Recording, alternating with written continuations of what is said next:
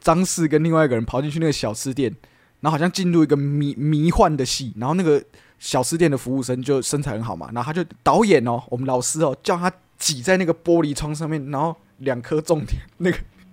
一直挤一直挤，嗯，然后说嗯，老师在十几年前，我国小的时候都这样做了，我这样应该还可以啦，我就这样说服自己了。他是一个丘比特，他是个老顽童。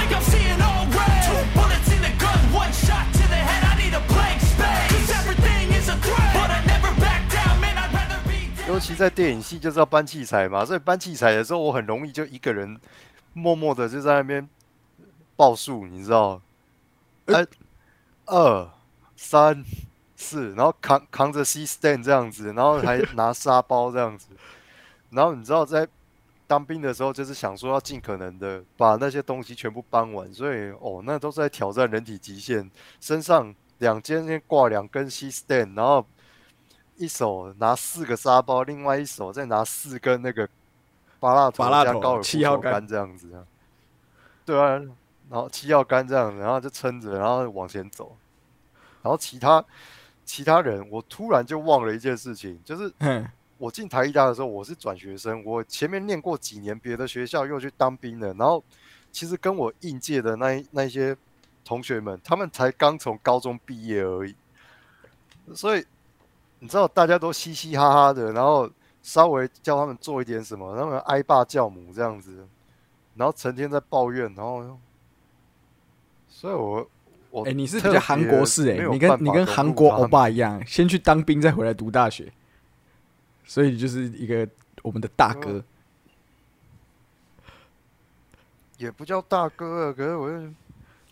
我想说，我听起来好像有一点倚老卖老，但事实上，抱歉，我停顿有点久，因为我在想说我要用怎么样的字眼才 才不会伤害到伤害到有在听这个节目的以及当时当年的那些同学们。嗯，是的，我帮你稍微修饰一下。对于我来讲，要做这些工作，不管是要拍片，你要安排你的拍摄计划，你要做什么表格，你要搬东西搬到哪，我觉得这些不都应该要有一个完善的计划吗？然后你就一步一步把它做完、执行完，它简它就可以变得简单又不复杂。然后不知道为什么大家就是可以拖很久，然后大家都有理由，大家都有借口，然后搬东西的效率也很不好。好，你不喜欢这样子，那你有什么解决办法吗？他说没有，他也提不出什么更好的办法。他说那就只能照原来的计划，那他又不要。那我想，怎么有一群十八岁的巨婴呢、就是，这个不要，那个也不要。然后你说要体谅，对，你说要体谅他们才刚从高中毕业，好吧，这是一回事。可是我觉得，但是你今天是你他妈选择来念大学的、你要明白一件事情，你是自己选择来念大学的，可是你做事情老是偷懒，三不五时就翘课，然后报告也迟交，怎么样的？所以我在想，那你干嘛来呢？然后也是造成同组人的困扰嘛。拍片不是要分一组一组的，对啊也是造成大家的困扰。我们是很常团队合作的，这是光所有人的作业。哦，我真的超，我超级讨厌分小组报告，不管是系上的课还是通识课只要有小组报告，我都很排斥。然后我都我每次都做好心理准备，到最后一定是我一个人。用现在的话来讲，就是我要凯瑞前场，凯瑞，我一定要 carry 大家了。然后然后那个通常一直没出现的人，就会大家后后来就会无奈，心里干掉，但是后来就会说，好了，那你就负责讲就好了。然后他连讲都讲不好，他甚至连因为他根本没看那些资料他妈连人都没出现。然后问他说去哪里了，他说他在家睡过头了。然后为什么在家睡过头？他说哦，因为我昨天晚上骑脚踏车出车祸，然后我吃止痛药，结果后来被发现他的手掌手背上面有一个印章，那个是什么？那个是夜店的夜店的印章啊！你 为什么你也知道这件事情？你有来参与那个对不对？我们有七一来帮忙对不对？哎，是吗？你是你是有来帮我们的对不对？本来是在我转学的这一届，对对对然后后来变成我们那一届。对对对，这个这个，故事到了哎到了你们那一届之后，他又再出一次一模一样的状况，所以哈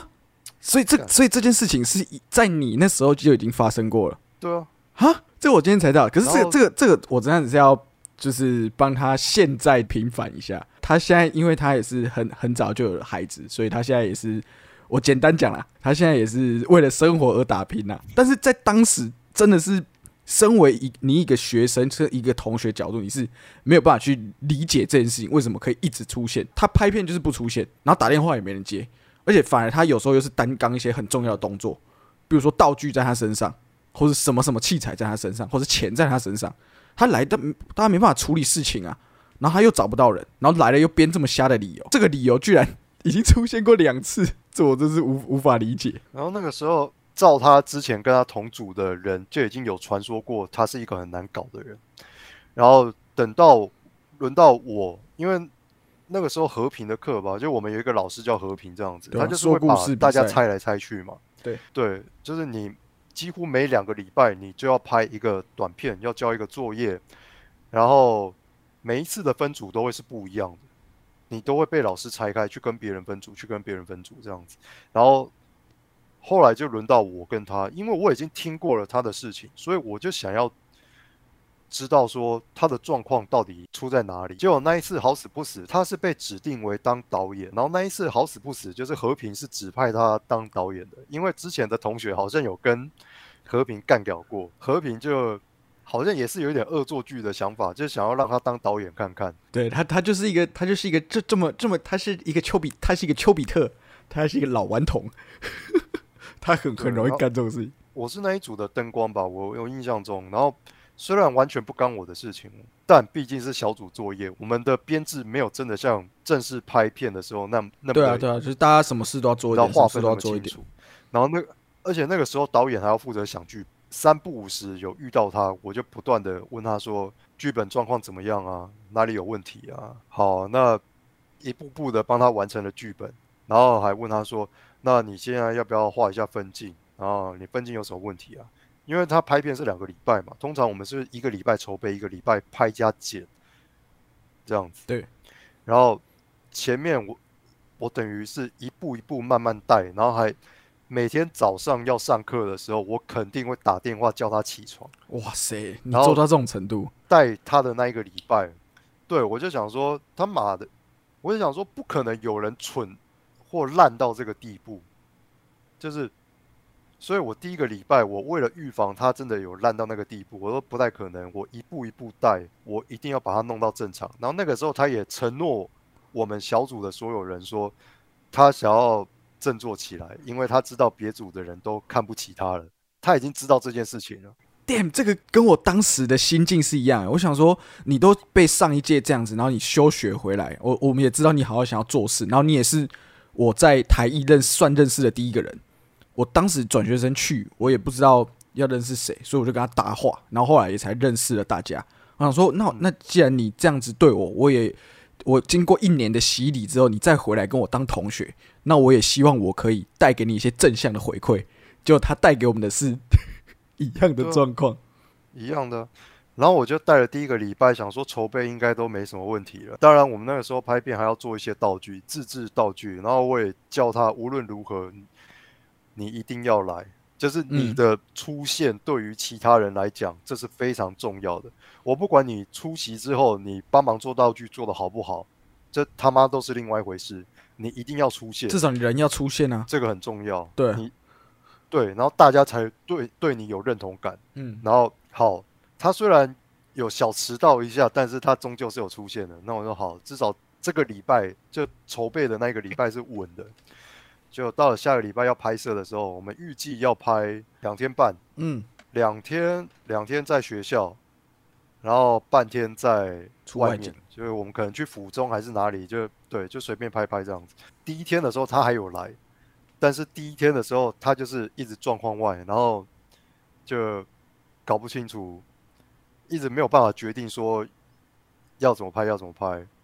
这个这个镜头要不要，演员要怎么调整，他没有办法决定。然后我们说好，没关系，等他，不要催他这样子。毕竟他上个礼拜表现起来，他好像还蛮有诚意的。哎哎，对对，可是一开始都是这样。可是我们安排的时间就只有两天，对我们安排时间就是只有两天半，然后那一天为了体谅他，我们的进度是蛮落后的，然后我就提醒他说，因为我们进度蛮落后的，他又是导演啊明天的时候，你可能今天晚上回家，你要想明天的事情，就是你要先想好，这样我们速度才会更快一点。这样子，嗯他说好。结果隔天就没来，就发生了那件事情。嗯，脚踏车摔伤事件什，么都没联络，这样子。后来没办法，就怎么讲？那个因为导演没来怎么拍？制片就上去，导演不在不在嘛，然后后来那个时候就变成是我跟另外一个制片，因为我们两个是拉着他完成剧本的，所以我们知道故事是怎么样，然后也看过他的分镜表，他的分镜表就放在背包带回家这样，可是只有我们两个看过，所以就变成是我们两个去决定说这个接下来该怎么拍怎么拍。嗯，好，结果他我们预计那一天，因为怎么讲，我们还我们那个时候还仔细到说我们去看那个什么，说日日落的时间，因对我们要抢光嘛，要抢光要拍，中央气象局，然后所以我们会算几个小时几个小时这样子，然后终于到最后一个小时的时候，他才出现，然后他才说他，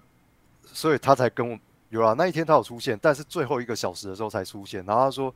不好意思，他没接到电话，因为他昨天骑脚踏车摔车，然后他吃止痛药怎么样，结果后来就被我们那里面另外一个组员发现，就说。他的手上有那个盖章，他那个明明就是夜店的章，然后这件事情我就知道，但我就想说，算了，我们我们还有工作要先把工作完成再说暂时。不跟你追究这件事嗯情。对，然后我就跟他说，明天是要出外景的，那蛮早就要到那个地方去，一定要到，可以吗？他说好，然后因为他有一点抱歉抱歉的，所以那一天虽然他最后一个小时才来，但他至少还有帮忙收拾一些，你知道嗯器材还是什么的。结果到了隔天，他妈整个人消失不见。你说出外景直接不见，no show，对他完全他完全消失不见，也联络不上，然后就消失了好几天，然后到了那个什么要剪接，然后最后要上台发表的时候，整个人消失不见。哦那就是他休学的那个那一年吧翘课好几天，然后我也我不知道，可是他后来还有，他还他不是拍那个作业期间休学的，嗯，他后来还是有在，你知道还是有来学校，嗯但是就是自从自从拍片那一天啊，啊就是他他就对你们这最组人我们最后一来而言是消失了。对，他完全就消失了。然后最后怎么讲？上台要播的时候要 Q&A，然后我已经彻底有一点对这个人放弃希望。最后要 Q&A 的时候，大家就开始，你知道，就展开了一个批斗大会，哎名为 Q&A，实际上是批斗大会。对，然后后来我就在那个现场，我就说，我就说我们已经尽力了，那你说完全推卸责任也不是，但实情就是他不见了。他是导演，他完全不在。那我我们是想办法把这个作业给完成。那你对于我们提出的问题，在可以回答的技术范围内，可以回答出来，好，那我就回答给你们。但是你说怎么会变成这样？我只能跟你们交代过程是如何。然后这个导演他已经消失不见，然后直到现在，他也不在这个教室里面。那当中有不少人，你们也跟他，你们之前就跟他们同组过，所以你们也知道是什么样的状况。然后现场突然之间那个批判的力道就小了很多，然后和平也知道这件事情，然后说：“哎呀，那真的是蛮头痛的呢。那老师每次都这麻样，烦转转啊，对啊，对啊，那麻烦转告这位同学，那把今天我们检讨的这些心得也跟他分享一下。他他还有问题吗？他他觉得啊，气氛太尴，尬了。那下一下课组吧。下对，啊，还有问题吗？呃，老师觉得气氛太尴尬了。下课喽。看你学的好笑，我好想他。哎、当初我们毕志被那个也是老师救回来的。我们上去报告完之后，呃，那个老师有没有什么意见给这一组？嗯、我有点瞎，我不知道要说什么。看，在台一做这种，他上课我也不知道他在上什么啊、而且他上课的时候，他妈的他还弄了弄了几瓶红酒，然后哎叫大家边喝红酒边他他是看电影，然后国国外回来的，边讨论，然后然后我就说傻小，然后他还说他是 留发啦，留发。他说他们以前在台大中，他他说他以前是最早是台大中文系，然后他就很很会在那边什么煮热红酒，然后跟同学们进行这种野餐交流，然后他觉得很 free 啊，很轻松啊，然后心里面在想说傻小，呃，我真的，因为我们那些做一些主流影展挂的都跟他很好，但是我我我们自从那一次毕之提报被他这样，然后而且后来还有条件通过，那时候真的超错啊，老师差点成为当届唯一没过的一组。我觉得他完全就是一个怎么样 fucking hippies motherfucker，他这是一个嬉皮耶。对啊，那就是嬉皮啊，你看那个穿着，加上他每次戴那个大耳环，然后梳那个包包头，然后哦那种衣服的材质，他就是要打扮成一副很很嬉，飘飘然，哎好像仙女那个样子，文？青挂，可是那个，对啊，那种心里面就是一个文青啊，一个嬉皮这样子啊。哦，然后呢，考我上你的课，他妈我一点我一点收获也没有，然后有些同学上台报告，然后报告一些乱七八糟的。他不是那个领域的，我说我说那个郭玉仪他不是那个领域的，所以同学乱报告，他听了也说啊很好啊，拍拍手，拍拍手，很棒很棒。然后我听了在下面说干，讲成这样可以你，搞得清楚状况吗？因为那个人不知道报告攻壳机动队还是沙小啊，妈完全是在我的专长上面，对你知道，所以我一听班门弄斧啊！我就说写了欧北公关公面前耍大刀啊，他妈的！你不知道现场就有一根有一根青龙偃月刀在里面坐在台下，对啊，然后嗯妈的，我真的不知道怎么形容。那老师还说他讲的很棒啊，然后怎样？然后我说操你妈的，哎、你之前你之前不是有 就是！之前不是我在节目上讲过很多次，我是那个麦克汉内克黑粉啊，我 fucking hate 麦克汉内克，我觉得他的片不知道拍什么。然后你那时候不是有一堂课，我超讨厌他的。对啊，你你你那时候不是也有被分配到要讲那个隐藏摄影机啊？你那个片子还没留着啊？对啊，好想拿出来回味一下我。不是你不是因为做做做作业，所以自己配音？你就是就是那个，你就是现在那个小哥讲电影的先驱啊！你根本是先驱，你在十几年前做这种事情我还，我还带着一个相当嘲讽的一个角度在讲这件事情。我不知道你还记不记得，我就说，然后事情发展到这个状态，接下来应该就是要找出凶手是谁了吧？对然后空白了一分钟，然后那个字幕就飘起来，然后啊我？就说什么？怎么上字幕了不对，怎么上字幕了？不对吧？电影演完呢，就这样子，不知所云。哦我那时候因为我没有谁，各各位听众朋友，如果你有看过，我是没有看过啦，因为我是黑粉嘛。如果你有看过《隐藏摄影机》这部片的话，你就知道它其实你不管看预告或是看片商的故事剧情大纲，感觉很像那种郭富城在两千年初期会演一些像《三岔口》或者什么《杀人狂》这种很像惊悚的那种很好看的商业电影，但实际上根本不是，就是不是，已经不知道该讲什么，就是不是，很非常难看的一部片。而且那那一堂课他还跟我讲什么河索，他还说哦河索路上就是行舟。拍路上行舟的时候死，呃路上行舟他说死了很多人啊，但是他为了艺术他还是要拍下去，然后说河索还吃鞋子，河索还去偷摄影机，然后问他说为什么偷摄影机，他说反正又没有人在用，那我不如拿来拍电影，然后那我心里面想说干你娘，那你为什么不去抢银行？你就说反正没有人在用这些钱钱放，在银行，又没有人在用，不如拿来拍电影。那我不如拿来，对啊。然后你把这种偷窃，然后跟他神经病这种为了拍片不惜牺牲人命的这种行为，你把它烂漫化，然后还一直崇拜这种，我说你他妈的有你这种老师教育出来的学生价值观，然后等他们进入业界之后，你觉得整个台湾电影界这个就养心态养出养出巨婴导演啊！我就是要这样，我就是要这样拍啊。你去给我搞定。对我，对啊，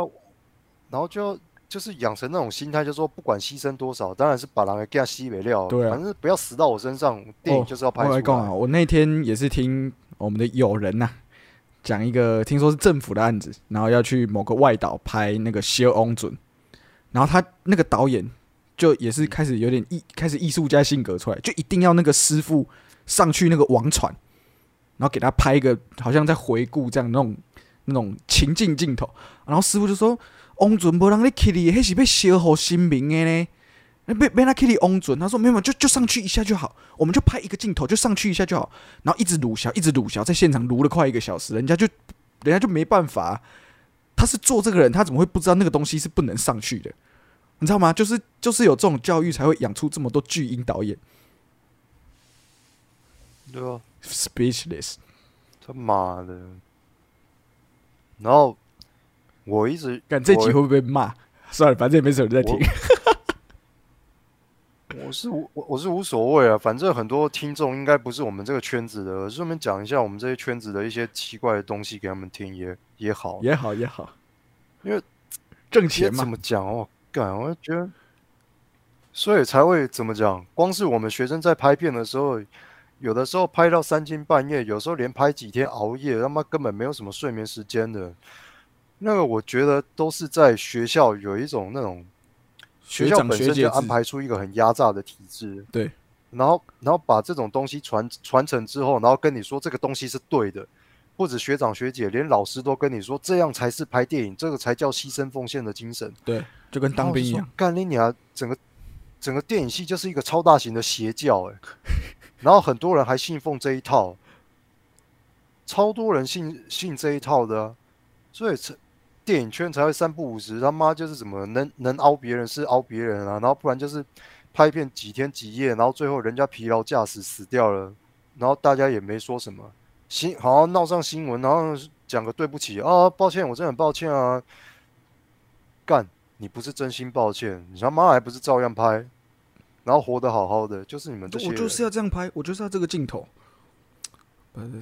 不然后是搞这么多年不也是这样运作的。制度，对啊，真真的就这样啊。一代一代接一代啊，我那时候一代接一代啊，所以台湾电影没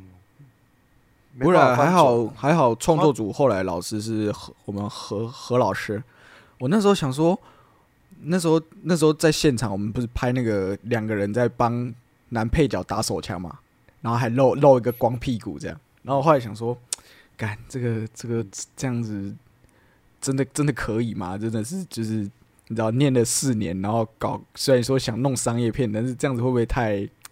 太太太不行？然后就后来想说，不对啊，老师自己以前在拍国片的时候，那个张氏还在旁边看，叫那个以前是什么女 F 四哦，那个挖洞人啊，我不知道你还记不记得？他张氏跟另外一个人跑进去那个小吃店，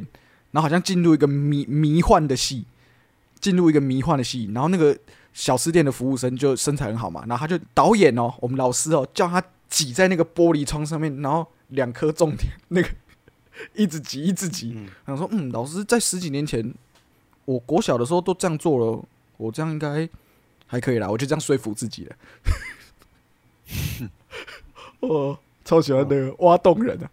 今天最后就要来推荐这部我的恩师和平导演所指导的这个由张氏主演的张氏先生主演的叫做《挖洞人》，在光南也许还找到这个嗯 DVD，真的非常推荐大家去看。一个很很早期的好我国片啊、顺便推荐一个，那我也推荐老师同也是同一个老师拍的片，叫《国道封闭》。河道哦，国河岛河岛国道封闭非常好看。那那真的是台湾少见的公路电影，台湾居然也可以拍公路电影，而且是蛮黑色幽默，它让我联想到有一点点，有一点点像是昆汀年轻时候的作品，横行霸道还不错。哎国对国道封闭还不错，推荐。哦，我们这边也会嗯尽量帮大家，呃，不是帮大家，我们自己也想要回味，所以我会回去挖一下我的片库啊。各位知道，我们读这个电影系，系上一定会有片库。那我那个时候呢，刚好这个讲出来也不怕大家见笑，刚好那时候在系办当工读生。那工读生最大的工作是什么？就是负责去片库拿片。那刚好呢，工读生电脑旁边有一台烧录机，那我自己呢就去光南买了两大布丁桶的空白光碟，我每天就是在那边烧片库的片，所以我现在家里有很多收藏，哦，包括什么那个这现在都很难找啊，什么碧海蓝天呐、卢贝松早期作品，然后呃疯狂电源一二集，或是那个班艾佛列克跟麦特戴蒙有一个经典喜剧片叫《怒犯天条》，这个我都是有收藏地，但是因为哎，但是因为哎，我们家这个太太啊，不是很喜欢这些无微博哎，所以我就是还还还在尘封的角落，还没有拿出来看。而且最近 DVD 机又一直坏掉，然后电脑现在的笔电也没有 DVD 机，所以要看也是要找一些时机的呢。我们我们有帮小朋友买一套叫 World Disney，然后还有他有送一个是他的荧幕大概跟跟 iPhone 一样小吧，然后它就是一个很像嗯圆形，以前以前不是有那种 DVD 播放器是球形的嘛？我不知道你有没有印象。我们小时候就是可能做成橄榄球啊，或者做成篮球，然后它会通常会是在一些呃，比如说你买什么运动饮料的时候会做抽奖，以很很久以前那种。然后呢，我他我们买那个 World Disney 他就有送，然后我就有用那个播放过这个黑暗骑士。嗯，哦，改天回去找给你看，那个真的很酷，用那个超小的荧幕，然后嘛，其实一些很童趣的东西，然后播黑暗骑士，别有一番风味。对于对于如果如果大家啊，就是你不是这个圈子，你想要进，你想要拍电影，以过来人的一个经验啊，就是你如果要选择影视学校的话，我强烈建议不要在台湾念，要就做彻底一点，加强一点自己的语语言能力。日本、韩国、美国，能够到国外去，对，你能够到国外去的话，都是好的。那还不那才是说真正的工业体系啊，只能这么说。这不是我主观说台湾就是烂还是怎么样，这不是一个感受问题啊问题，而是从客观上面，人家的体制、人家的资源、人家的训练，那都是比较有系统的。它不像台湾一直都是，你知道，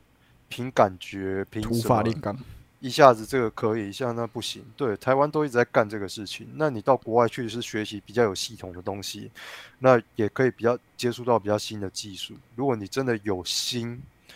那当然，如果你你的家里面也有一点这样的能力的话我真的强烈建议你到国外去学习这方面是比较好。那甚至是如果你在国外有机会的话，嗯，也就留在国外工作吧。没错。我只能说，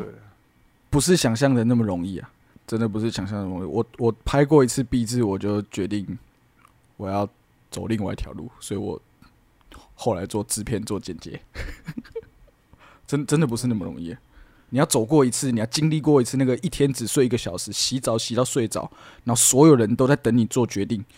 的时候，你你有没有办法扛住这个压力？所有人都在等你，演员在等你，美术在等你，摄影在等你，然后你只有你自己可以帮助你自己做决定的时候，你要不要经历过这一切？你扛不扛得住？你再继续。我我个人是觉得这样，你这样的话，你你还会反省？他妈，这个圈子里面大部分的导演都是不会反省的，所以就所以才会有下一，他才会有下一支啊，对啊。他才会一支接一支啊。所以台湾电影圈，台湾电影圈就是越没人性的人呢，才能活得越久。然后这个都还是学生阶段，那等到你进了业界，哦，那种玩到后来，你就会发现有很多的权力斗争，然后有很多的钱的问题，尤其是在处理钱这件事情上面。哦，没那个黑暗的美感真的是很多。尤其那个我国有一个叫做辅导金制度，这个水很深啊，跟二手车一样啊。除了辅导金之外，他妈每一个公司自己都还有自己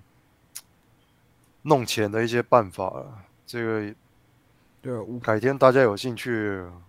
我们再做一期视频，嗯好吗？好，我再做一期。podcast 跟大家聊聊。好了，时间也完了，今天节目就到这边，谢谢大家的陪伴，我是朋友，我是关妙珍请大家去看《挖洞人》跟《国道封闭》，peace。，peace。